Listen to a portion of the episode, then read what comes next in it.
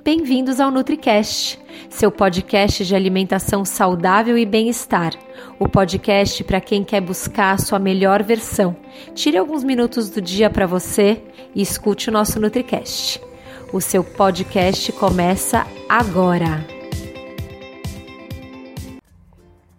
Olá, eu sou a Nutri Dani Cirulini, nutricionista funcional e integrativa e hoje eu venho com mais um tema interessante aqui no NutriCast. Queria te convidar para você assistir os meus últimos IGTVs gravados no Instagram, porque eles trazem muita informação, inclusive informação complementar a esse tema que eu vou falar hoje aqui no NutriCast.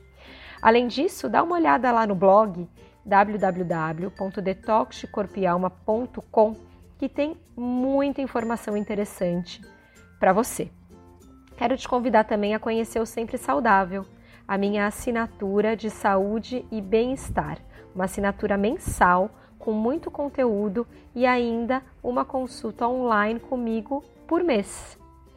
Bom, vamos lá. Hoje eu vou falar sobre o link entre sono, cortisol, que é o hormônio do estresse, e desequilíbrio na nossa glicemia que pode levar à resistência à insulina e até ao diabetes. Então vamos lá. Uh, quando o nosso cortisol está baixo e as reservas de glicogênio baixas também coincidem, a glicose no nosso sangue provavelmente vai cair e interromper nosso sono. Então, deixa eu explicar isso melhor. O nosso cortisol é o hormônio do estresse e ele tem um ciclo, tá?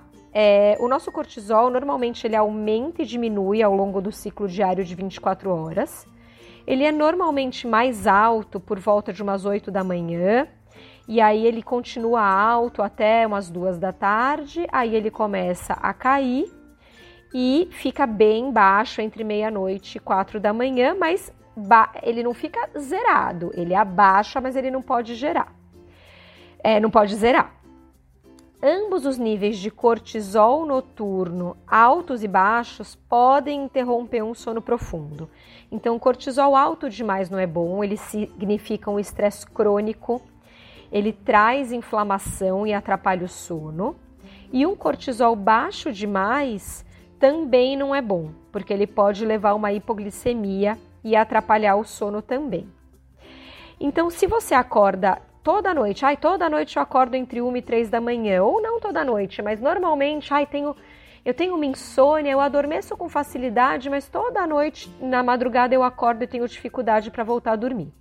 Se você perceber que você tem acordado entre 1 e 3 da manhã, isso pode indicar um açúcar muito baixo no sangue e reservas inadequadas de glicogênio no fígado. Porque o que, que acontece? Quando a gente come e, e, e manda, né? E, a digestão manda a glicose para o sangue, o nosso corpo, o pâncreas, produz insulina e essa insulina ajuda a retirar esse açúcar do sangue, porque açúcar no sangue em excesso é diabetes. Nosso corpo não quer que a gente fique diabético. E manda esse excesso de açúcar do sangue primeiro para o fígado e para o músculo, como reserva, e fica guardado ali como glicogênio. Caso você precise de energia, o nosso organismo suga, né, transforma esse glicogênio de novo em energia é, e tira do fígado e é, do músculo para poder ser usado, para que você não fique sem energia. Só que às vezes a gente é, tem reservas inadequadas de glicogênio no fígado, tá? E no músculo. Ou porque já gastou tudo, ou porque é, não está conseguindo acumular no músculo e no fígado e está acumulando como gordura subcutânea. Então, se a gente tem reserva inadequada de glicogênio no fígado e a função das nossas glândulas adrenal, adrenais não tá legal, né? A gente tá com um desequilíbrio nesse eixo hipotálamo, pituitário e adrenal, desequilibrado, esse desequilíbrio pode gerar um cortisol muito baixo. Então, se o cortisol está muito baixo e a gente está com pouco glicogênio guardado no fígado e no músculo, pode dar esse, essa super hipoglicemia no meio da noite e a gente acorda. E normalmente isso é o culpado para ataques de pânico e ataques de ansiedade, pesadelos e sono muito agitado entre 1 e 4 da manhã.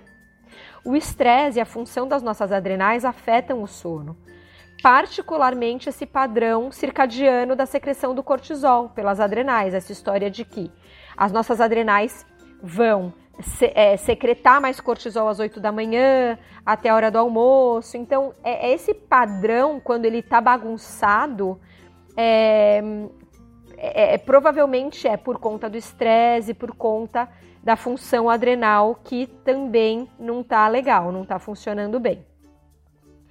É, então, esses níveis de cortisol muito altos ou muito baixos eles podem atrapalhar é, o, os níveis de açúcar no sangue e atrapalhar também o sono profundo. O estresse normalmente causa um aumento é, na produção do, do, cortisol pelas adrenais, tem, não só cortisol, né, adrenalina e cortisol, e aumenta o estado de alerta e torna mais difícil relaxar no sono profundo, especialmente quando permanece alto e sobe e desce regularmente durante a noite. O estresse frequente, né, o estresse crônico ou constante, ele pode elevar cronicamente os níveis de, de cortisol e deixar a gente sempre num estado de supervigilância. Isso é incompatível com o sono reparador, a gente sempre em vigilância, o cortisol sempre alto. Se esse for o motivo de um sono ruim, qualquer coisa que reduza o estresse e melhore sua capacidade de lidar com esse estresse, a resiliência ao estresse, pode melhorar o sono. Então, eu falo sobre técnicas de relaxamento, respiração profunda, meditação, algumas posturas de yoga, mudança no estilo de vida, se movimentar mais durante o dia. É, e outra coisa que pode ajudar é evitar exercício muito intenso, muito vigoroso depois das seis da tarde, né? E reservar um tempo para relaxar é, é, antes de ir para a cama. Isso acalma a suprarrenal, ajuda a reduzir os níveis de cortisol e adrenalina e melhora seu sono.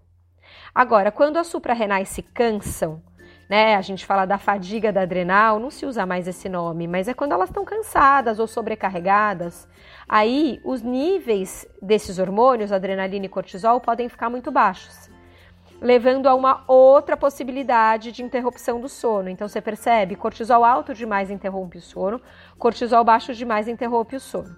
E isso leva a baixo nível de açúcar no sangue, por isso que o sono é interrompido durante a noite. O cortisol, ele desempenha um papel super importante na manutenção da glicemia o tempo todo. Né? Embora a glicose no sangue normalmente fica baixa nas primeiras horas da, da manhã, com a fadiga da adrenal, né, que os níveis de cortisol ficam muito baixos, é, o que acontece é que esses níveis de cortisol baixos demais, eles acabam sendo insuficientes para sustentar a glicose no sangue adequadamente. E a glicose muito baixa, ela soa um alarme interno, tá? É, porque a, a glicose é o principal combustível de todas as células, incluindo do cérebro e isso acaba soando um alarme interno que pode interromper o sono para que a pessoa acorde para se reabastecer. É uma maneira de sobrevivência do corpo. Então, a baixa glicose sanguínea noturna, ela também pode resultar é, de reservas inadequadas de glicogênio no fígado e no músculo, que nem eu falei antes. E o cortisol faz com que essas reservas. É, porque o que, que o cortisol faz? Se o cortisol está normal, ele pega essas reservas de glicogênio do fígado e do músculo e quebra em glicose, né? Que faz com que você tenha glicose é, circulando e energia. Então, se você está com cortisol baixo demais, ele não vai conseguir pegar essa reserva para quebrar em glicose. Se você está com é, cortisol baixo demais e reserva baixa, então você vai acordar porque o corpo vai falar: opa, preciso acordar essa pessoa, senão Deus me livre, ela vai morrer sem energia, né? Se a baixa taxa de açúcar no sangue está perturbando o sono profundo, ela também não consegue apoiar, apoiar uma função adrenal saudável e lidar com essa fadiga da adrenal. Então vira assim um, um feedback entre um e outro. Açúcar baixo no sangue não apoia adrenal, adrenal é, com fadiga cansada não apoia açúcar no sangue. Isso detona o nosso sono, infelizmente. Comer ou beber alimentos é, refina né, com açúcar refinado ou farinha branca, carboidrato é, extremamente refinado, de alto índice glicêmico, só vai piorar a situação, tá? É... Então, por isso que a gente precisa entender com o nosso nutricionista, médico, fazendo exames de sangue, exames salivar de cortisol, como que está o nosso ciclo de cortisol. Porque normalmente a gente pede para não praticar atividade física após as 18 horas, porque senão vai deixar o cortisol alto demais e vai atrapalhar seu sono.